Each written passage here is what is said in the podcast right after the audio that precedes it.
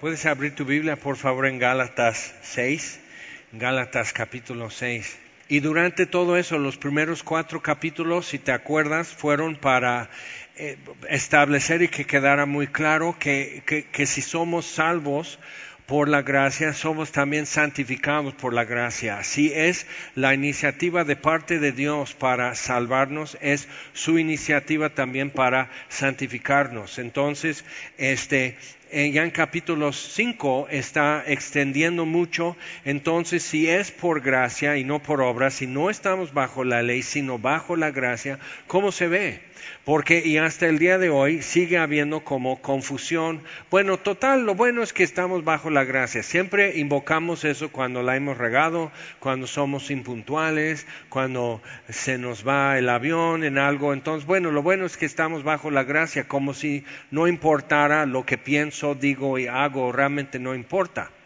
Entonces luego te enojas y Dios no contesta luego tus oraciones. Pues no que quedamos que estamos bajo la gracia y lo que tú digas no tiene caso, no importa. Entonces ya importa lo que digo cuando estoy pidiendo algo.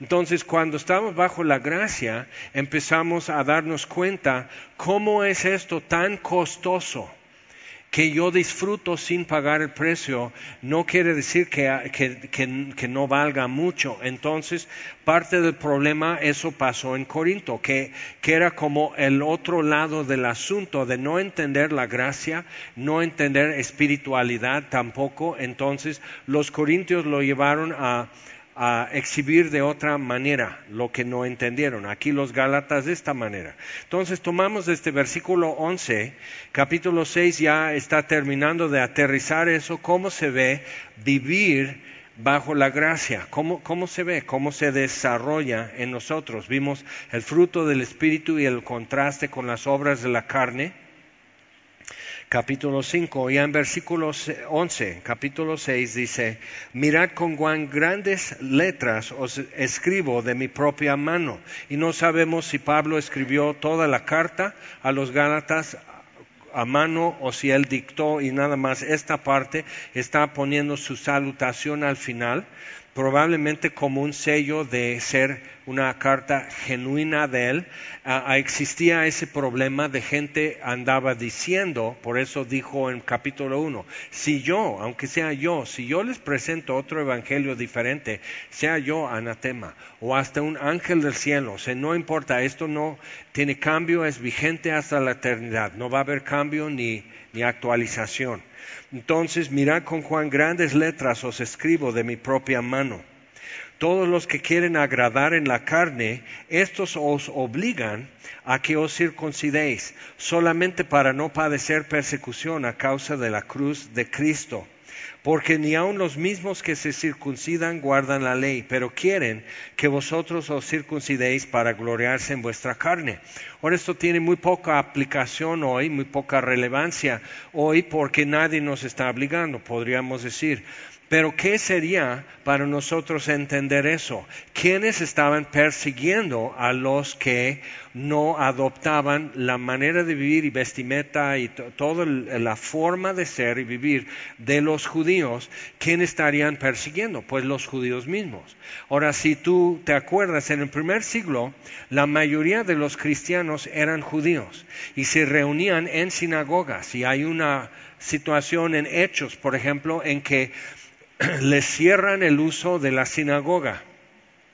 Entonces van junto a la casa de otra persona que tenía, que era griego, y tenía una escuela de oratorio junto a la sinagoga. Entonces ya te puedes imaginar cómo sería que aquí está Pablo dando clase y dando discipulados, están orando, están cantando y todo eso como si fuera sinagoga, porque los salmos que cantaban, por ejemplo, la forma de hacer todo era realmente una liturgia de sinagoga. Entonces, estos están en la sinagoga y estos están en otra cosa más vibrante, más viva, robusto, lleno de vida, lleno, o sea, todos salen de ahí iluminados y llenos de gozo y aquí siguen en la sinagoga no muy bien digamos.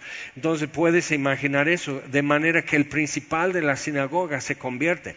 Puedes imaginar también la contienda que eso produce, que ya está, no está jalando a los tontitos y los que quieren la gracia y no la ley porque de por sí viven mal, que es mucho el concepto.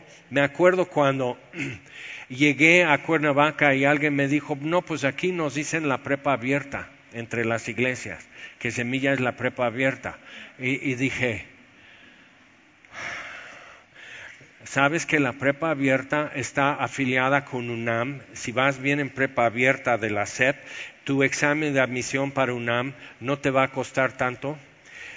Pero mucho el concepto de prepa abierta es que haces tu prepa en seis meses qué bueno, ¿no? Pues qué en verdad querías esos tres años de estar así con otros adolescentes como tú y toda la, toda la incertidumbre, inseguridad, bullying y todo. No, si lo puedes hacer en seis meses, adelante, pues ya saca tu certificado y vámonos. Entonces dije, pues realmente la prepa abierta es muy difícil de hacer sin asesoría y es muy exigente el contenido de la prepa abierta. Entonces dije, ok, somos la prepa abierta, ahí te vamos una Vamos. Entonces vamos a capacitar. Hace años en Tehuacán, un amigo tenía un instituto bíblico y yo le estaba ayudando y todo, y hubo una serie de situaciones y como que se agüitó y decidió cerrar el instituto y regresar a los Estados Unidos. Yo dije, y aquí nos quedamos con los pedazos. Dije, gracias amigo, yo barro aquí el changarro, tú vete, yo levanto todo, yo lo lavo. Pero entonces dije, ok, esta iglesia, que era muy pequeña, esta iglesia va a ser un instituto bíblico, pero no voy a poner letrero y no les voy a decir. Entonces ahí ves a, doña esa con su mandil y, sus trenzas en la iglesia y ella no sabe que es un instituto bíblico, pero les vamos a enseñar la palabra. Y van a vivir y convivir con la palabra de Dios como forma de vivir. Nomás no les estamos diciendo lo que es mi plan malvado, pero eso es lo que vamos a hacer. ¿Por qué? Porque eso es lo que el mundo necesita es discípulos de Jesucristo, gente, hombres y mujeres, que sepan a quién están siguiendo y por qué, y quién les salvó y de qué manera. Entonces, ¿por qué tan extrema redención? Y eso es lo que termina aquí diciendo en Gálatas 6. Entonces, por si no sabías, este es un instituto bíblico, pero no te decimos. Y como no hay colegiatura ni, ni esto, pero vienes de tus pruebas de sorpresa, Dios no dice el viernes va a haber examen.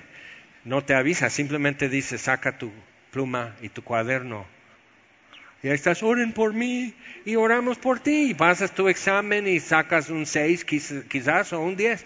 Pero realmente es eso. Todos estamos en eso junto y todos estamos aquí con la Biblia abierta y tenemos que entender eso. Nos urge y nos conviene entender qué es lo que Dios nos ha dicho. Entonces, dice, los que quieren, los que os obligan, que os, circuncidéis solamente para no padecer persecución, para que puedan decir es lo mismo, nada más tenemos como un variante del judaísmo y en un principio así los veían.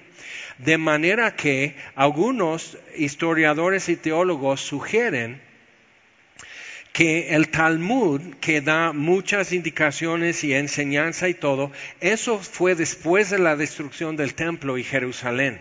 Entonces, el consejo rabínico es de los fariseos y un poco de los eh, sacerdotes, pero mayormente los escribas y fariseos asumieron la responsabilidad de guiar la nación en exilio, en dispersión, espiritualmente.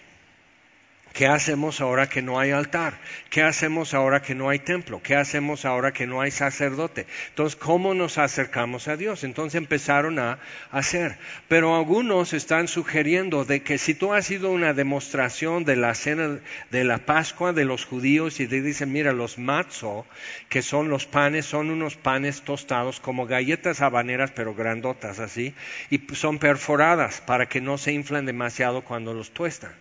Entonces dice, mira, horadaron mis manos y mis pies. Jesús es el pan del cielo y perforado. Y luego mencionan esto y que porque la Biblia dice en, en Éxodo y después otra vez en Deuteronomio cómo tenían que cenar esa cena saliendo de Egipto. Por eso el pan sin levadura. Entonces, cómo tenían que hacerlo, cuándo lo tenían que hacer y todo lo demás. Entonces, dicen que mucho de la simbología que hoy tenemos de la forma de, simplemente decía, tenías que asar el, cordero o el cabrito, lo tenías que asar. Pero como lo harían, parece que lo crucificaron y ahí están asándolo eh, con una varilla así, entonces parece crucificado el corderito. Y por ejemplo, literal están persignando las puertas con la sangre de un cordero que sacrificaron, luego asan el cordero, luego no quebran su hueso. Entonces, porque en el Evangelio luego diciendo eso, que a Jesús no le quebraron las piernas, sino a los ladrones porque él ya estaba muerto.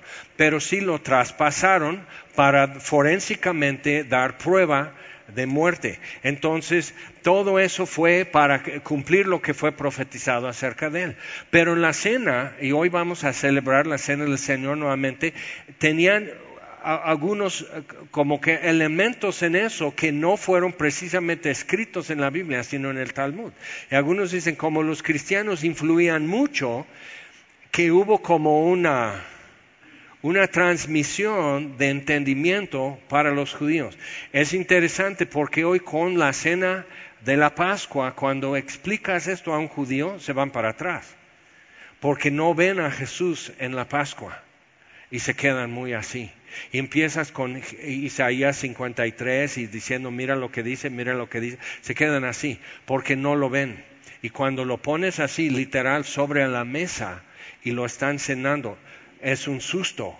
Y se dan cuenta muchos con eso, ya vino el Mesías. Ok, entonces con esto en mente, ¿quién perseguía a los cristianos? Los romanos en un principio no, sino los mismos judíos porque eran de la misma nación. Cuando se va extendiendo cada vez más a los gentiles, se iba desprendiendo mucha de la simbología, mucha de la liturgia que era como de sinagoga se fue evolucionando la liturgia, la forma de cantar, orar, la forma de vivir y convivir como cristianos, fue tomando como otros tintes y sabores por ser gentiles. Pero aquí podemos entender que a estas alturas, cuando Pablo escribe que eso era el ambiente en que un nuevo creyente va a vivir, entonces van a decir, no eres salvo, no eres del pueblo de Dios, sino te conviertes en judío y tienes que ser uno de nosotros para ser salvo. Entonces, todo eso lo venía refutando los primeros cuatro capítulos aquí. Dice, pero eso lo quieren para que nadie les persiga. Ahora, Pablo dice a los corintios en 1 Corintios que la predicación, la palabra de la cruz es tropiezo para los judíos, es locura para los griegos. Porque el griego pensaba, pues realmente te llevas bien con los dioses. Si vas a hacer un viaje por el mar, entonces tienes que ir a propiciar el dios del mar. Si vas a sembrar en un terreno, entonces quieres propiciar al sol, el dios del sol, el dios de la lluvia, el dios de los cuervos, que no vengan a comer tus milpas, y, así, y la diosa de la cosecha, entonces tienes que propiciar que ellos estén a favor tuyo. Entonces, cuando en la Biblia habla de propiciación, que Jesús es la propiciación por nosotros y también por todos, tenemos que decir, ellos al decir propiciación entendían una cosa, que ya es tu enemigo. El Dios del Sol realmente no se interesa en ti y realmente hasta no te quiere. Tienes que saber que en la mitología, en su cosmovisión, los dioses hicieron un golpe de estado y quitaron a los titanes para ser los que ahora, entonces hubo una revolución. Entonces los dioses, Zeus, Apolos, Neptuno y todo eso, Aquaman, no, eso es otro. Los dioses veían a los seres humanos como rivales como que, podrían igual, como quitamos a los titanes, nos podrían quitar. Entonces ves, por ejemplo, cuando hay un hijo de un dios como Hércules, los demás dioses lo ven como amenaza. ¿Por qué? Porque es casi un dios. Y tiene o sea, su papá le va a ayudar y echar la mano. Entonces, y toda la mitología y ves eso en la Iliada y Troya y bueno, todo eso. Ok, entonces tú eres griego y eso es lo que tú has pensado toda tu vida y así tratas de entender lo que está sucediendo. Una tormenta, un granizo en tu, en tu tus milpas o algo así, tú tratas de interpretar todo a base de eso. Y viene el Evangelio y dice, Jesús es la propiciación por nosotros, por nuestros pecados. Pero en la Biblia, propiciación satisface la justicia de Dios, pero es un solo Dios Y hay un solo mediador entre Dios y los hombres, Jesucristo hombre. Y Él es la propiciación. Él satisface la santidad y justicia de Dios. Él cumple lo que dice en la Biblia, que el alma que pecare morirá, que la paga del pecado es muerte. Entonces, si hubo pecado, va a haber muerte. Y eso es lo que tenemos que ver hoy aquí en Gálatas terminando. Entonces, la predicación de la cruz para los griegos es locura porque ellos decían, ¿cómo puedes ponerte bien con todos los dioses en un solo acto? Que los dioses, por ser quienes son y nosotros por ser quienes somos, ellos son nuestros enemigos. Entonces imagínate cuando Pablo dice a los romanos, que es con su mentalidad, dice, si cuando fuimos enemigos, Romanos 5.10, fuimos reconciliados. Reconciliación con los dioses no sucedía. Pero en el Antiguo Testamento sí. Entonces la idea de propiciación, de que Dios quede en paz, por eso justificados pues por la fe, tenemos paz para con Dios, ya no hay enemistad. Romanos 5.1. Ahora vamos adelante con esto. Todos los que quieren agradar en la carne, estos os obligan a que os circuncidéis solamente para no padecer persecución a causa de la cruz de Cristo porque ni aun los mismos que se circuncidan guardan la ley, ni ellos son, como fueron con los fariseos y escribas, sigue esto, ni ellos mismos, pero quieren que vosotros os circuncidéis para gloriarse en vuestra carne. Ahora, algo que sucede es parte de nuestro lenguaje. Lo sé porque he ido a diferentes eventos, conferencias de pastores. Entonces, vas a una conferencia de pastores y lo he checado con otros movimientos, es lo mismo donde quiera. ¿Cómo estás? Si tú preguntas a un pastor cómo está, él empieza a decir estamos remodelando nuestro edificio o compramos un nuevo lugar o ya fuimos a dos servicios. Eso no contesta mi pregunta. Yo te pregunté cómo estás. La iglesia está creciendo, significa qué? Hay más gente. Eso es nuestro lenguaje. La Biblia no dice, y las iglesias crecieron por toda la región de Acaya o Corinto o Antioquía. Dice, la palabra creció. La palabra creció. Más gente oyendo y más gente creyendo. La palabra creció. Entonces, y yo, a eso a mí me, me, ayudó mucho porque siempre teníamos una iglesia bien chiquitita que no crecía. Entonces, mira, Crecimiento de la iglesia es otra, es el fruto del Espíritu, por ejemplo, aquí en capítulo 5. Es el crecimiento de la iglesia. Pero la palabra crece cuando más gente escucha y más gente cree la palabra. Por ejemplo, después de como 10 días de Kill the Noise, la palabra creció. Y algo que me comenta Gesser es que de revolución en redes creció el número de los que siguen, están conectándose y, siguiendo la página de revolución de los jóvenes en Semilla Cuerna. Y la página de Semilla Cuerna creció. Entonces gente está poniéndose en contacto, la palabra creció. Pero realmente, ¿tú crees que alguien desde Azochiapan o Tetela del Volcán va a venir aquí los domingos? Nos encantaría, pero lo dudo. Entonces no podremos decir después de nueve, diez días de estar metiendo todo, y es un cansancio que yo lo vi en el equipo, que dije, que Dios los sostenga, porque si uno de ellos desmaya, yo pues yo solo cargo uno. Y mis dos patrullas cargan a uno también, entonces pues no, pues cómo. Entonces viendo todo eso, semilla cuerna probablemente no crece después de todo eso. Entonces, he visto como con Gedeones que hay iglesias que no se animan a participar en algunas cosas porque no quieren su gente en la calle, sino trayendo gente aquí. Entonces, no quiero Gedeones porque ellos van a ir a un hospital, una escuela, una plaza comercial a, a regalar nuevos testamentos, pero eso no trae, la iglesia no va a crecer. Pero yo lo veo diferente, la iglesia está creciendo cuando más gente está anunciando la palabra de Dios y más gente está oyendo y creciendo. Entonces, eso es lo que Dios procura. Y nos cuesta muchas veces pensar que Dios realmente no se interesa en que Jaimito se sienta bien y que crezca tu iglesia. Que eso realmente no le interesa mucho a Dios.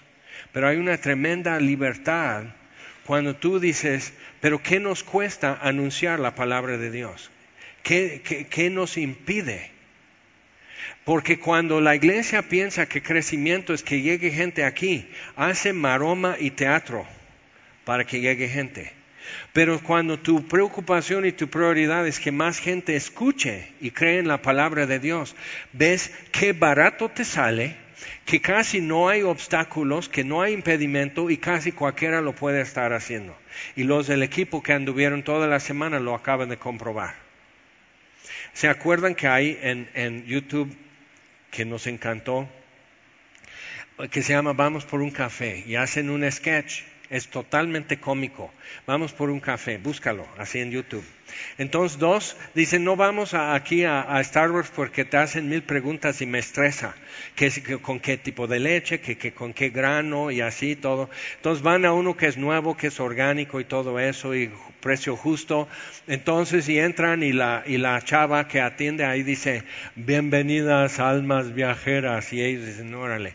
Entonces, pues quiero un café americano. No tenemos americano para no alabar a los que derramaron tanta sangre. Tenemos un prehispánico, ok, un café prehispánico. Pues yo quiero un latte, no tenemos latte. Tenemos esto, entonces tenemos este uh, Moctespuma que tiene mucha espuma y Chimalpopoca que tiene poca. Si lo has visto y si no lo tienes que ver. El domingo es un excelente día para decir esto me hizo reír, me siento completo por fin. Entonces entramos en una cafetería en Tepoztlán vamos por un café. Ya era la tercera de ese día, escuela, ya estábamos, vamos por un café, ¿qué es café? Pues mira, aquí hay uno, entramos, no dijo, pero como si dijera, bienvenidas almas viajeras, dije. y Gesser y yo nos volteamos a ver a reír. Entonces Ryan quería leche con su café.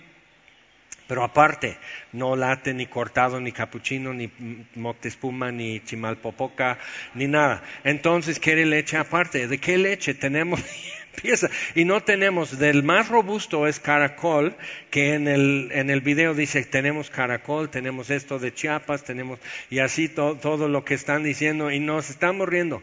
Ryan dice a la que nos estaba atendiendo, pregúntale qué banda de metal le gusta, porque tenía muchos tatuajes. Entonces le preguntamos, no, solo rock latino y metal latino, entonces Ryan se queda así, pues no conoce. Y así hablamos, terminamos orando con las dos chavas en la cafetería, hablando, bien bonito. Entonces, cuando ves todo eso, dices, ¿eso qué cuesta hacer?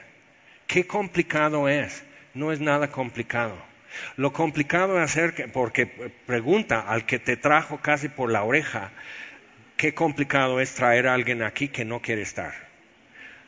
Pero ir a donde ellos están no cuesta nada. Piénsalo. Dices, híjole, ya me hiciste incómodo. Bienvenido a Semilla, para eso es. Si quieres sentirte bien, ve a un quiropráctico. Entonces, ¿qué podemos decir si no estamos bajo la ley, sino bajo la gracia? ¿Qué sucede? ¿Cómo se ve eso?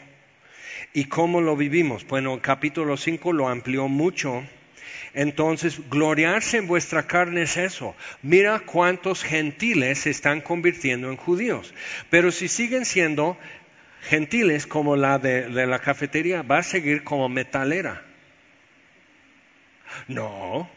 Entonces, por ejemplo, un amigo que es pastor, hace unos años, su hijo que estaba entrando a prepa quería un tatuaje. Dice, mira Jaime, a mí me da náusea, o sea, me siento náusea cuando, cuando veo un tatuaje, o sea, cómo le hicieron y pigmentaron y tinta en la piel. O sea, deja que, que no, que la Biblia dice no, simplemente yo físicamente con náuseas. ¿Qué hago? Eh, y digo, así de mi gran fondo de sabiduría que a mí nunca me pidieron, pues papá quiero un tatuaje. Nunca tuve que resolver el dilema. Pero dije, mira, ¿por qué no haces eso con tu hijo? Ve a donde venden tatuajes de henna que se van quitando con el tiempo, que son de agua, y tú escoge uno para tu hijo y que él escoja uno para ti. Ya son los dos. Y luego se va quitando. Y si le gusta y todo va bien, ahora sí que se haga un tatuaje permanente. Y yo digo, no te preocupes, no va a pasar nada. Entonces, pero, pero mientras, él va a ir a la escuela, oye, entonces te dejaron, ¿cómo que me dejaron? Mi papá me lo escogió. Entonces todos van a decir, quiero conocer a tu papá que es pastor. Quiero conocer a tu papá. oye, ¿cómo es esto? Entonces ya hay toda una conversación que se puede tener. Y cuando me preguntan, digo, pues mejor que se haga un piercing y no un tatuaje. ¿Por qué? Porque para borrar el tatuaje, cuando ya se le quita la fiebre de que yo quiero un tatuaje, cuando ya se le quita eso, cambio de escuela, aquí no es chido tener, que no es cool tener tu tatuaje, entonces ya lo asegura que, o ya quieres un trabajo, y tienes todo esto lleno y como que no quieren contratarte porque la imagen de la empresa o lo que tú quieres, deja la iglesia. Muchos dicen, no, un tatuaje. Así, porque ¿qué va a decir Jaime?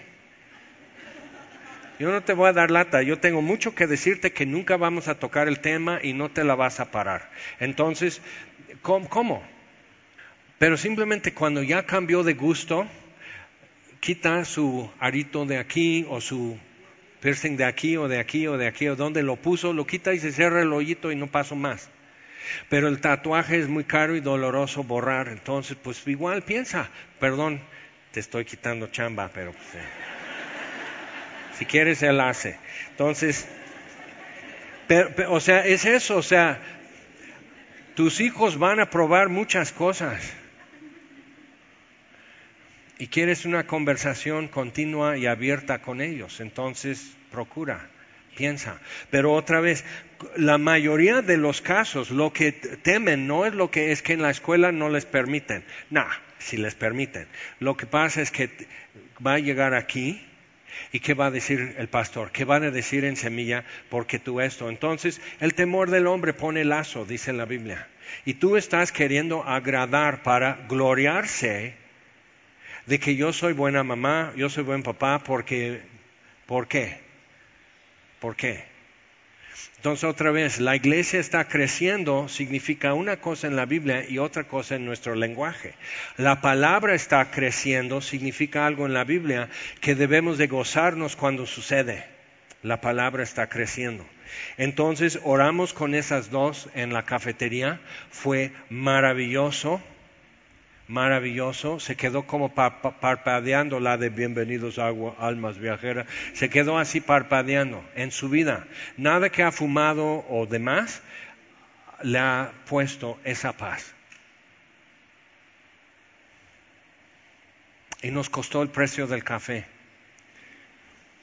Pero lo que la gente está cansada de su alma es que digas, tienes que reunirte sábado, tienes que no comer carne de puerco, tienes que hacer esto, no cortar esto, no cortar el otro, vestirte de esta manera, de estos colores y todo eso. hay algunos que les va a encantar porque entonces dicen, bueno, ya, ya tengo, ya, ya estoy. Pero checa, cuando te topas con un verdadero americanista, lo conoces porque cuando el América de repente pierde, andan así. Vas a su casa y tiene un moño negro y te están así y te hablan así todo así. Pero ¿sabes el que realmente tiene una fe rebosante? El que le va a Cruz Azul. Porque ellos siguen creyendo, siguen creyendo, andan por fe, no por vista. No saben cuándo al que nunca han visto, lo aman, creen en un gol que jamás han visto en su vida, o sea, todo eso es fe, ¿ok? Y si, o sea, no estoy haciendo una comparación, pero algo necesitamos ver. Cualquiera se pone la camiseta. Y más, perdón si eres americanista, pero te odiamos más y eso nos pediste, ¿ok? Pero no te cuesta nada ponerte esa camiseta. ¿Por qué? Porque te luce, porque ganan. No te cuesta nada. Y el que se ponga camiseta de Cruz Azul, ese sí es hombre. Ese sí tiene valor. Nada le avergüenza, nada le no baja la mirada para nadie. O sea, dices, órale. Entonces hay que pensar en eso en cuanto a la fe. ¿Ok? Eso lo hacen para gloriarse. Entonces, porque si somos muchos, ha de ser éxito, ha de, ser cierto. Y la verdad no está buscando algo numérico para ser verdad, que es verdad hasta que alcancemos 100 mil seguidores, entonces es verdad. Es un buen producto si ya vendemos más que nuestra competencia. Es un buen producto porque es un buen producto. Pero como aquí el producto no es el Evangelio y no estamos buscando vender algo, ¿de qué podemos presumir? Por eso, versículo 14. Pero lejos esté de mí gloriarme, sino en la cruz de nuestro Señor Jesucristo, porque en el mundo me es crucificado a mí y yo al mundo. Eso es tremendo, es una frase dura. Y podríamos predicar, versículo 14, cada domingo durante un año y no se acaba, ¿eh? No se acaba y seguimos sacando, sacando jugo y oro y trozos de oro y plata de este versículo por todo lo que implica. Y vamos a ver bien poquito hoy, pero vamos. Dice, lejos esté de mí gloriarme, no tengo nada de qué presumir, no tengo de qué jactarme, sino en la cruz de nuestro Señor Jesucristo, en su cruz, que es para estos locura y para aquellos tropiezo. ¿Quién te alaba por ser cristiano? Hasta luego los cristianos te tiran fuego. Yo me acuerdo, alguien me presentó, o, con mi esposa nos encontramos en, el patio de alimentos en galerías. Y de, ay, pues ellos eran mis pastores hace años y todo. Por ellos decidí que sí quiero ser cristiana, porque era de cuna cristiana y estaba dudando. Por ellos así, pues entonces, este, pero ¿qué dice? Porque los que estaba de visita en una conferencia en otra iglesia, entonces sus anfitriones como que ahí se quedaron como, ah, sí conozco semilla. Y dije, toma, oh. Sí, sí, la prepa abierta.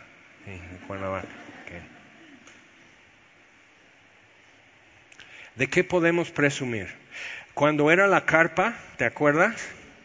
Puedes presumir de, de un porcentaje de deshidratación insolación, el lío de estacionamiento, ir por tus niños y ya están diciendo, ya están, si alguien tiene un suru gris, hay que moverlo y todo eso. Y mucho de eso sigue vigente, simplemente ya no está la carpa, ya no es tan fatal la temperatura. Pero realmente, y yo decía, ¿a qué vienen? ¿O qué, quién viene a lidiar con estacionamiento, ir a dejar a tus niños y luego, y luego yo, larguero, y que no te suelto hasta que no donaste un riñón y te hice llorar. Entonces ya te puedo decir, Dios te bendiga. O sea, ¿cómo? ¿Quién regresa? Lo único que tenemos es la palabra de Dios, entonces, porque ya no hay una banda tan uh, así, ya no, hay, no, no es fama, es incómodo, es largo, es un lío. ¿A qué vienes? Dices, pues esto tengo dos años preguntándome, gracias Jaime, ya me lo resolviste. Dios te bendiga en tu nueva iglesia. Pero realmente lo único que podemos ofrecer a los que vienen es la palabra de Dios. Y si la vamos a ofrecer, la tenemos que ofrecer bien. De lo más completo, de lo más, ahora sí, choncho, de lo más explicado que podemos hacer. Inspirarte, redarguir, exhortar, necesitamos, porque es lo único que tenemos. No hay decoración, no hay máquinas de humo, no hay láser, no tenemos edecanes en minifalda, o sea, no hay nada. ¿Qué podemos hacer? ¿Qué podemos ofrecer? Esto, pero esto no cambia. Y si esto es lo que recibes, puedes saber que cada vez vas a recibir esto que no va a haber un cambio de menú. No hemos encontrado por qué cambiar esto. Ok, entonces, lejos esté de mí gloriarme o jactarme o presumir de algo, sino en la cruz de nuestro Señor Jesucristo, porque en el mundo me es crucificado a mí y yo al mundo. Eso es muy fuerte, pero dice por quién, no por la cual. Entonces no es por la cruz, sino por quien fue crucificado. Pero la cruz en sí, la crucifixión era oprobio y vergüenza. Era para decir a futuros delincuentes, piénsalo bien, porque puedes terminar aquí.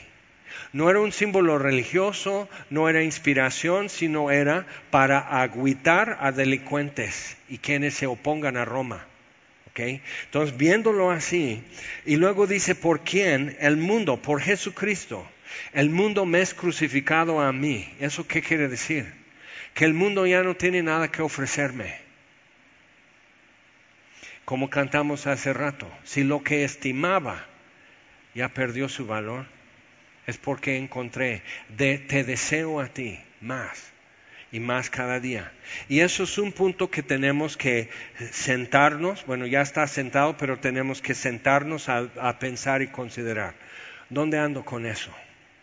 El mundo ya no tiene nada que ofrecerme que no he probado y que no he descalificado ya. No, no. O sea, me puedes dar fama. ¿Y qué? Esa fama se queda. O sea, ¿qué es lo que voy a tener que soltar de la mano? Desocupar mis manos para recibir lo que me ofrece. Tu título lo vas a dejar. Qué bueno estudiaste, te esforzaste, tu profesión, qué bueno destacado en tu profesión, pero lo vas a dejar. Y no es una religión, es una persona. Lo que dijo Ireneo cuando lo iban a hacer mártir. Más de 70 años, él ha sido mi mejor amigo, no lo voy a traicionar. Justino Mártir igual. Él ha caminado junto a mí toda esta vida, ya estaba grande de noventa y tantos años, no le voy a dar la espalda. Esos son mis héroes, son tus héroes. Porque vieron el precio y, las consecuencias tan extremas por no negar a Cristo por serle fiel a Cristo, las consecuencias tan extremas, pero porque vieron una redención tan extrema. Y la razón de la Pascua, el Cordero de Dios, y, la Pascua, y persignar con sangre un, ramo de hisopo, y así con la sangre de un Cordero que sacrificaron, y hacer esto, que eso ni como símbolo religioso ni existía. Entonces lo están viendo en la cruz y regresan a sus casas y para abrir la puerta ya están así, atacados por lo que pasó en el Calvario y de ahí en adelante todo cambió. Y hoy llevamos este símbolo aquí, o en nuestras Biblias, o cualquier lado se encuentra. Vas a los panteones y dices, ay, no, pero qué macabro.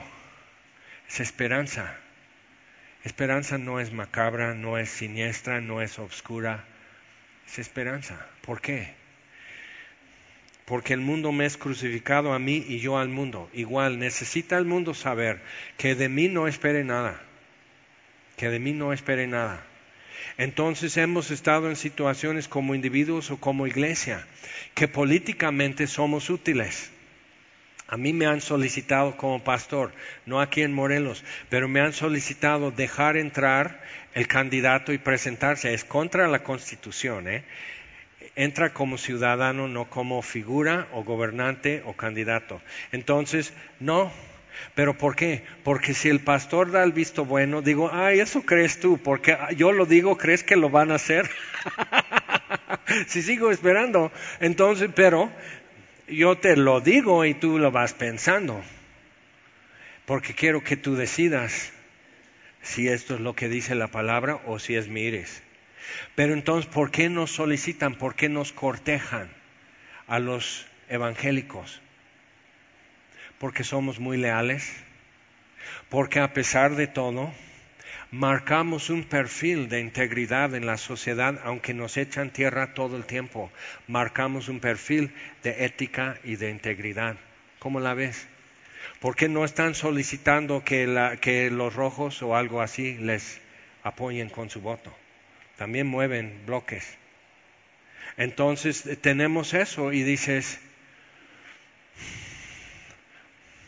el mundo es crucificado para mí, no me, no me tienes nada que me pueda hacer falta, que yo lo cambiaría por algo que tengo ya o que espero tener. Y realmente el mundo no tienes que esperar más de mí, sino esto, la predicación de la cruz, es todo lo que podemos ofrecer es lo que aquí dice, es todo lo que podemos ofrecer. Ahora, si yo puedo hacerte un masaje, te puedo hacer un masaje. Si yo te puedo preparar unos sopes ricos, te los preparo. Pero realmente cualquiera te lo hace, cualquiera te lo sirve. Eso es lo que traficamos, eso es lo que ofrecemos. Es lo único que tenemos, que no es este mundo, por cierto. Entonces, lejos esté de mí presumir de algo que el mundo me puede dar o que yo puedo dar al mundo. Entonces es que yo soy cantante. Entonces ya eres cristiano, Dios está obligado a usar tu voz. Él tiene millones de ángeles que cantan mejor que tú y no necesitan monitor, para empezar. Y, su botella de agua y todo eso, y camerino y frutas. O sea, no necesitan todo eso, cantan mejor y a la hora que Él quiere. O sea, ¿qué es lo que podemos realmente ofrecer al mundo que el mundo no tiene ya? Cristo Jesús. Eso es todo. Entonces, ¿por qué vamos a dedicar tiempo y esfuerzo a otra cosa? ¿Y por qué nos buscarían por otra razón? Simplifican muchas cosas así. Porque en Cristo Jesús, versículo 15, ni la circuncisión vale nada, ni la incircuncisión, sino una nueva creación. Ahora, ¿eso qué quiere decir? Quiere decir que tú y yo eh, nos conviene hoy, ya que estamos aquí hablando de esto, decir, ¿qué evidencia yo puedo decir yo tengo que yo sé de mí, que si otros no lo saben, yo sí lo sé, que yo puedo decir, esta es la obra de gracia en mi vida, esto viene de parte de Dios, no estuvo y está, eso lo hizo Dios en mí. Porque dice, por ejemplo, en Apocalipsis, hablando del anticristo, la bestia y todo eso, dice, y lo vencieron, dice, por la sangre del cordero, otra vez, la cruz de nuestro Señor Jesucristo. O sea, porque me redimió, pero tan extrema redención. Y ahorita vamos a algo que tú te ayuda para ubicarte. Por la sangre del cordero, por la palabra de su testimonio lo que ellos pueden decir acerca de Jesús, como Justino Mártir o Irineo Policarpo, uno de estos. Y a lo mejor tú tienes o tu nombre, tú eres un Anastasio un este, Eleuterio, esos nombres un poco raros que vienen en el santural y eso te pusieron dice, ay mamá, ¿por qué me pusieron así? Justino Mártir es, es un héroe de la fe. Agustín es un héroe de la fe. Policarpo, si te pusieron Policarpo, pues pobre de ti. Vamos a orar por tu autoestima, pero está duro. Todos ellos, la mayoría fueron mártires y todos ellos pagaron un precio por decir lo que ellos sabían de Jesús, empezando con los apóstoles y hasta el día de hoy. Entonces piensa en eso, por la sangre del cordero, por la palabra de tu testimonio y porque desamaron. No dice, dice porque no amaron su vida hasta la muerte. No, desamaron su vida. Lo pone en negativo en griego. No amaron, pero desamaron. O sea, lo negativo de amar, ¿qué sería? Aborrecer, lo que dice Jesús. Si alguno tiene que, quiere ser discípulo, tiene que aborrecer su propia vida en este mundo. Lo que el mundo me podría dar o lo que yo podría dar al mundo no cuenta, no entra en la negociación. Entonces lo que el mundo me puede ofrecer no tiene valor para mí. Y lo que yo, y yo necesito de una vez resolver ese asunto, lo que yo puedo ofrecer al mundo, el mundo no lo quiere, el mundo, al mundo no le interesa. Entonces deja de frustrarte, agüitarte porque no quieren lo que tú tienes. Pero lo que yo vi en estos días en las escuelas están corriendo hacia Jesús están corriendo hacia Jesús. ¿Por qué vamos a ofrecer otra cosa? ¿Por qué vamos a hablar de algún otro? Alguna otra cosa que pueden tener o vivir si están corriendo hacia Jesucristo. Ahora, piensa, ¿tú harías lo mismo que ellos? Porque yo los vi. Y yo en la prepa, en la secundaria, si hubieran dicho, entonces ponte de pie y pase aquí al frente, yo no. No, no, no, no, no, a mí no. A mí no me van a convencer, a mí no me van a lavar el coco, a mí no me van a dar algo mágico que me hipnotice. No, Nel, Nel, aquí veo. Pero yo vi a los Jaimes y las Jaimas así sentados ahí por ahí entre las sillas que no se levantaron así. Yo los vi así, cuando están orando, mirando todo y así. Están corriendo hacia Jesús. Ahora, yo no me habría levantado. Lo bueno es que nunca me pusieron en, el dilema de hacerlo o no hacerlo. En mi caso sucedió diferente, pero yo no. Posteriormente sí, ahí estaba en primera fila apuntándome para todo, pero eh, para decir, sí, yo voy a seguir a Jesús, sí, a Jesús sí, pero ustedes no. Yo desconfiaba de adultos, de autoridades, de, escuela, de gobierno, de la calle, yo desconfiaba de mi familia. Yo digo, no, no, no, no, no, no, no. Aquí no más, yo decido, yo decido esto. Y a lo mejor te identificas, dices, sí, yo igual, yo tengo que decidir esto, que nadie me tuerza la mano. Chaca tu mano. ¿Está rojo aquí? ¿No? Nadie te viene torciendo la mano aquí. Pero si te voy empujando, ¿verdad? Vas a tener que decidir cosas hoy. Entonces, en Cristo Jesús ni la circuncisión vale nada, ni la incircuncisión. Entonces, cuando empezó el movimiento de Capilla Calvario, Calvary Chapel, el pastor tenía como 25 personas en la iglesia y empezó a crecer la iglesia. No, empezó a crecer la palabra. Entonces, seguían teniendo himnarios en las bancas. Muchos dicen, no, es que, es que Capilla Calvario se hizo muy relevante. No, es porque la palabra de Dios ya es relevante y el Evangelio ya es relevante.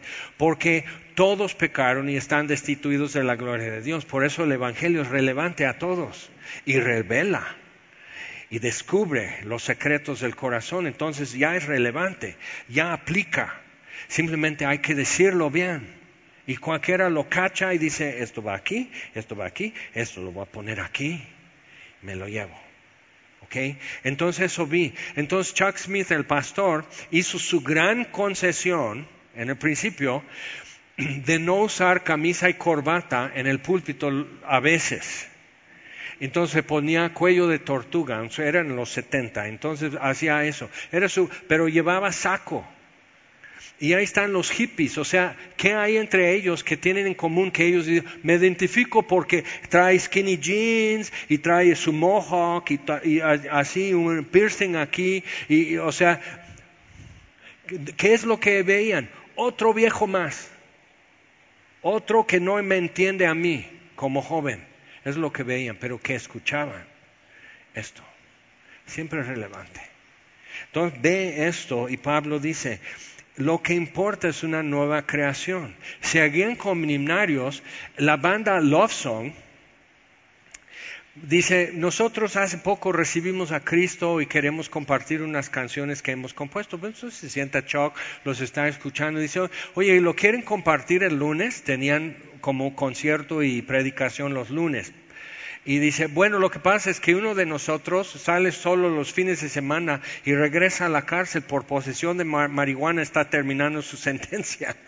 Y Chuck, son una bola de marihuanos cristianos. Y se arriesgó. Dice, bueno, cuando ya puedan tocar como banda, y Love Song hizo tour en escuelas y por todos los Estados Unidos. Imagina llegar y tocar y 800 alumnos en la escuela y 500 se levantan y reciben a Cristo. Eso fue un avivamiento. O sea, ¿qué les estaban ofreciendo? Entonces imagina, o sea, Chuck Smith de su generación, y todos traíamos así el cabello, y los que podían tenían barba hasta acá, y pintaban flores en los cachetes, y todos estos, y venían descalzos, y no sabían actuar en una reunión, no sabían congregarse, si ni yo, y según congregábamos desde niño yo, y ni yo sabía estar ahí. Pero sabes qué? Por alguna razón no fue obstáculo para oír y entender. ¿Cómo te han recibido aquí? Humanamente, ¿qué quiere decir torpe? Quiere decir deficiente. Pero ¿qué te impide para escuchar la palabra de Dios? ¿Alguna cosa? Entonces, ni, ni la circuncisión, ni por tener el atuendo o no tener el atuendo, por la liturgia, por tu dieta, por tu vestimenta, por tener o no tener un piercing o algo así, eso no te hace ni más ni menos, sino una nueva creación. Pero ¿qué evidencia podemos decir cada uno de nosotros? Por esto sé que soy una nueva creación. Por esto sé que hay vida nueva en mí. Por esto sé. ¿Qué sería la evidencia de una redención tan extrema como crucifixión? Ahora, otra cosa, simplemente para saber dónde estás mentalmente en esto, piensa. Si tú fueras el único pecador en toda la historia, los demás están bien, entran así, ya traen su carnet y entran al cielo directo, simplemente identificador de huella digital o como tú quieras, pero entran, ya están apuntados desde que nacieron. Pero tú eres el único pecador. ¿Crees que Jesús sufriría exactamente lo que sufrió o menos? Qué tan extrema redención era para ti, no para tu vecino o los de Acatlipa o algo así. No, para ti. Si fueras el único, así mismo iba a sufrir, toditito. Mismo clamor de la cruz, misma agonía, mismo Dios mío, Dios mío, ¿por qué me desamparaste? Mismo estoy aguantando eso y diciendo a mi mamá, ve con ese hombre y él te cuida.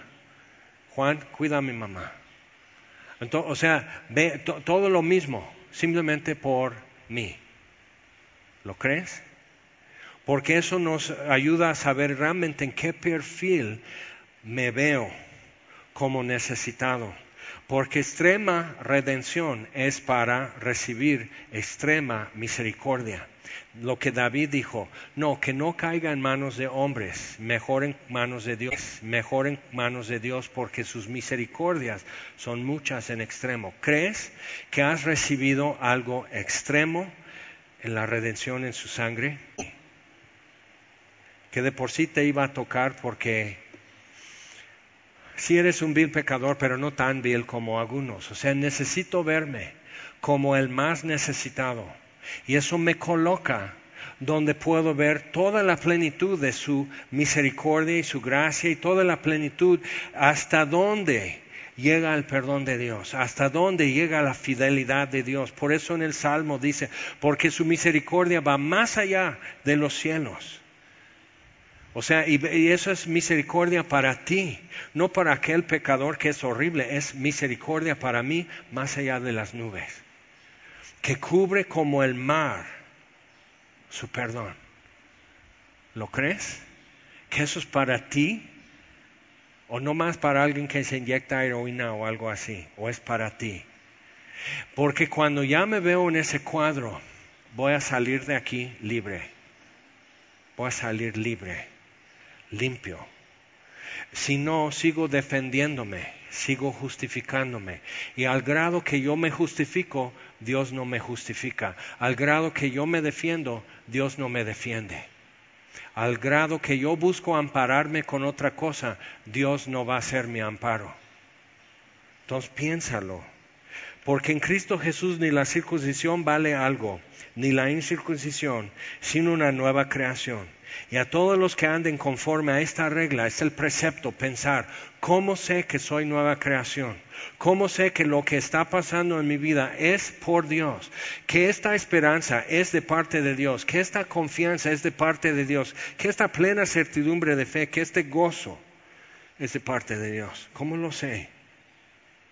Porque si tú dices, pues ya no fumo, pues sabes cantidad de gente que no conoce la gracia de Dios tampoco fuma. Dime otra evidencia. Pues ya no digo groserías, me hubieras escuchado antes, me hervía la boca. Ok, bueno, lo estamos viendo. Pero otra vez, son obras. Y siempre queremos algo muy tangible que le puedo pesar, empaquetar y vender. Por esto Dios me va a aceptar. Lo que hago sí importa. Cómo vivo sí importa porque es evidencia. La palabra de mi testimonio tiene peso porque mi vida está respaldando lo que yo digo de Jesús, mi vida lo respalda. Eso es tu testimonio. ¿Ok? Pero piensa, ¿cómo otro puede saber que Dios es real? Simplemente mirándote a ti. Los demás ya nos fuimos en el rapto y te quedaste. ¿Cómo te vas a salvar? La sangre del cordero, la palabra de testimonio y porque no amaste tu vida. El amar mi vida es pensar que el mundo tiene algo que me va a completar o que yo tengo algo que el mundo va a querer y, agradecer. Y cuando puedo decir, con Cristo estoy juntamente crucificado, Gálatas 2.20, ya no vivo yo, mas Cristo vive en mí. Entonces estás viviendo libertad, confianza, gozo, paz. Y el perdón de Dios es algo casi palpable en tu vida. Y eso es lo que hace que la gente corra hacia Jesús, porque están viendo el perdón de Dios es real. El perdón de Dios es para gente como yo. La paz de Dios que Él ofrece es para gente como yo que no la tiene. El gozo que yo veo en este cristiano es para mí que no lo tengo. Y eso nada nos impide tener. Contra tales cosas no hay ley. Ok, seguimos. Y a todos los que anden conforme a esta regla, paz y misericordia sea a ellos y al Israel de Dios. En capítulo 4 estuvo diciendo, no todos los que son hijos de Abraham según la carne son de la fe de Abraham, tienen acceso a Dios. Y hay quienes no son descendientes de Abraham por la carne, que sí son hijos de Dios. Entonces otra vez una nueva creación. ¿Cómo? O sea, ¿qué es lo que tú das como tu credencial? Es que el pastor ya sabe mi nombre, me saluda. Y si yo no estoy, ya perdiste todo. Tienes que empezar en ceros. ¿Dónde está tu confianza? ¿Cuál es tu certidumbre? ¿Dónde está tu satisfacción en tu existencia? ¿Dónde está? Entonces dice, de aquí en adelante nadie me cause molestias porque yo traigo en mi cuerpo las marcas del Señor Jesús. Y Pablo pudo decir, lo que me hace apóstol es porque Jesús me envió. Pero mis credenciales son las marcas de Jesús, de cuando le dieron con látigos, cuando le dieron con palos, cuando le dieron con piedras, cuando le encerraron, otra vez las cicatrices, de tenerlo así con grilla y tenerlo este, con la espada, la espalda abierta por los latigazos en Filipos. Todo eso, las marcas de Jesús. Pero las cosas feas que te han pasado son tus credenciales o lo que te hace dudar. Tan extrema redención. Y cuando ves la crucifixión nuevamente tienes que decir, ay Dios, tan así, tan así yo tan así extrema mi necesidad, tan alto el precio por mí. Y otra vez, gracias. Gracias por hacerlo. Gracias por querer hacerlo. Porque ¿qué te ha dado? Más que más lata, más quejas, más murmuración. ¿Qué te ha dado? Como para justificar tan extrema redención. Nada. Por eso dices, tan así de pecador, sí. Tan así de redentor, sí. Y te agachas y bajas la mirada y dices, gracias, no te hubieras molestado, no lo hubieras hecho, no lo hubieras gastado porque no te puedo compensar por lo que has hecho. Tan extrema redención. Pero entonces, ¿qué hacemos? Lo intentamos. Y el mundo lo ve. Y cualquiera que no lo tiene, cualquiera que no tiene esa convicción y ese descanso, que ya no me tengo que defender, que ya no me tengo que justificar, que soy perdonado y perdonado y perdonado. Entonces ven eso y dices, ¿dónde? ¿Dónde? Llévame a eso. Si alguno tiene sed, venga a mí, beba. Entonces cuando te ven a ti, dicen, tú no tienes sed. ¿Cómo fue eso? ¿Lo dicen? O sea, eso es para, no, no es algo que tienes que ir a algo para obtenerlo. Ahí está Jesús, presente con nosotros. Puedo beber y no tener sed. Tengo acceso, tengo paz con Dios. Hermanos, la gracia de nuestro Señor Jesucristo sea con vuestro espíritu. Tres cosas más. Vamos a eh, Apocalipsis, perdón.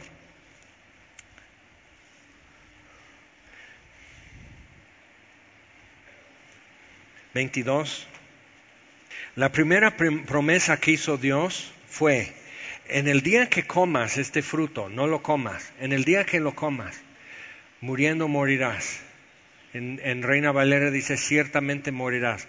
Pero el doble, el, verbo doble, morirás, morirás, es para decir que no te quede ninguna duda, muriendo morirás. Y desde ese momento Adán empezó a morir y se empieza a manifestar todo, toda la evidencia que muriendo iba a morir. Y murió. La primera promesa de Dios es, el alma que pecare morirá, que la paga del pecado es la muerte. Y Jesús murió. Y Dios cierra ese ciclo de condenación, condenando, destruyendo el pecado en la carne de su Hijo, Romanos 8.3. Y tenemos paz para con Dios, Romanos 5.1. Pero la segunda promesa, eso fue Génesis 2, en Génesis 3, que la simiente de la mujer, uno que nace de mujer pero no de hombre, él herirá a la serpiente en la cabeza y finaliza eso y la serpiente le herirá en el calcañar. Entonces ves al Cordero de Dios en el cielo, en Apocalipsis, un Cordero como inmolado, que la Biblia dice que Él fue inmolado antes de la fundación del mundo, que las cicatrices que Jesús aún presenta después de su resurrección eran ya planeadas, programadas y hasta la medida. Y Dios sabía por dónde los nervios que corrieron por los brazos y manos y pies de Adán y cuántos litros de sangre hay en el cuerpo humano. Dios sabía eso para Adán. ¿Por qué? Para que el Hijo del Hombre, el Hijo de Adán, Jesús, pudiera también derramar esa misma sangre humana y donde pasan los nervios en la mano de un ser humano, pasaran por las manos de Jesús y con sus dos ojos humanos mirar al ladrón en la cruz y decir, hoy estarás conmigo en el paraíso. ¿Cómo ¿Cuál fue la evidencia de gracia en ese ladrón? Que ya no fuma, que ya fue a borrar sus tatuajes, que ya cambió cómo viste, cómo come, ya no dice grosería. ¿Cuál fue la evidencia de gracia en ese ladrón? Bueno, en la mañana cuando lo crucificaron a los tres, maldecía a Jesús, blasfemaba a Jesús y le decía, si eres el Cristo, haz algo, sálvate a ti y a mí. Pero te pregunto, ¿pudiste haber sido salvo si Dios hubiera hecho tu camino más directo y más fácil? ¿Cómo llegaste a Jesús? ¿Pudiste haber sido salvo si Él hubiera ido a rogarte? ¿Verdad que era mejor para nosotros llegar a rogar a Dios y no Él a nosotros? ¿Te das cuenta? Entonces ese ladrón en el transcurso de tres horas cambió toda su mentalidad y le calla a su compañero y dice, tú cállate, nos está tocando lo merecido, pero a él no. Jesús, cuando vengas en tu reino, acuérdate de mí. Y con esa frase está diciendo toda una teología enorme. Tú eres suficiente. Tú cierras el ciclo de muerte y condenación y tú terminas hoy con el poder del pecado que es la muerte. Tú terminas con eso hoy. Eso es un teólogo y es un ladrón. Acuérdate de mí cuando vengas en tu reino. Apocalipsis 22. La última promesa en la Biblia Apocalipsis 22, versículo 11, da un consejo al que oye. El que es injusto sea injusto todavía. Haz como tú quieras con tu vida. No te estamos peleando eso. Haz como tú quieras con tu vida. Pero lo estamos viendo. Así como me ves, te estoy viendo. Entonces, el que es injusto sea injusto todavía, el que es inmundo sea inmundo todavía, el que es justo practique todavía la justicia, el que es santo santifíquese todavía. Cada uno va a hacer lo que es su iris. Pero te das cuenta que algo cambió, que lo que antes ya no es y lo que antes no, ahora sí lo es. Entonces, sigue. Y su última promesa de Dios, he aquí vengo pronto y mi galardón conmigo, para recompensar a cada uno según sea su obra. Yo soy el alfa y la omega, después de mí nada. Entonces, aquí te dejo esto, vengo pronto. Su última promesa. Ahora, las primeras dos promesas que Dios dio, cumplió y en Cristo cerró el ciclo. La última promesa de Dios que estamos esperando que se cumpla es, aquí vengo pronto. Por eso hoy la cena del Señor y están repartiendo ya los elementos. aquí vengo pronto. Porque en la palabra de Dios dice que Jesús en la noche que fue entregado tomó pan y dio la bendición tradicional y luego lo dio a sus discípulos y dijo, coman de esto todos, es mi cuerpo. Y no les presentó un examen, que si pasas este examen o te bautizas primero o algo, ya puedes tomar esto. Come esto, es mi cuerpo. Ni ellos entendieron muy bien qué estaba diciendo, después lo entendieron mejor y lo pudieron enseñar. Este es mi cuerpo entregado por ustedes. Y al recibir eso tienes que decir, ¿por mí? ¿En serio? O sea, tú puedes ver alrededor de ti gente que a lo mejor fue mucho más provechoso el, que haya muerto Jesús por ti. Para el otro es más provechoso porque mira cómo vive. Mira cómo sirve a Dios, mira cómo ayuda a los demás, mira, es un ejemplo para otros seguir. Yo no tanto. Jesús no dijo, ah, Pedro, tú no. Coman todos. Es mi cuerpo entregado por ustedes. Y habiendo cenado, asimismo tomó la copa, que siempre decían porque era la copa del reino, la dejaban hasta que viniera el Mesías y en su reino iban a beber de esa copa, la última parte de, la promesa cuando lo sacó de Egipto. Jesús tomó esa copa, dice, esta copa es el nuevo pacto en mi sangre derramada por muchos, beban todos. Entonces cuando te dan, tú puedes ver eso y decir, ¿Te das cuenta que cuando los israelitas salieron de Egipto traían ídolos todavía? Eran incrédulos todavía, fueron murmuradores más de 40 años, pero todos pudieron salir libres. No obstante, todos salieron redimidos. Eso es redención extrema. Todos fueron redimidos por el mismo Dios, el mismo sacrificio, todos pasaron el mar rojo igual, pero muchos traían problemas con idolatría, pecado, adulterio, pensamientos, rebelión, murmuración y muchas cosas. Pero Dios los redimió a todos.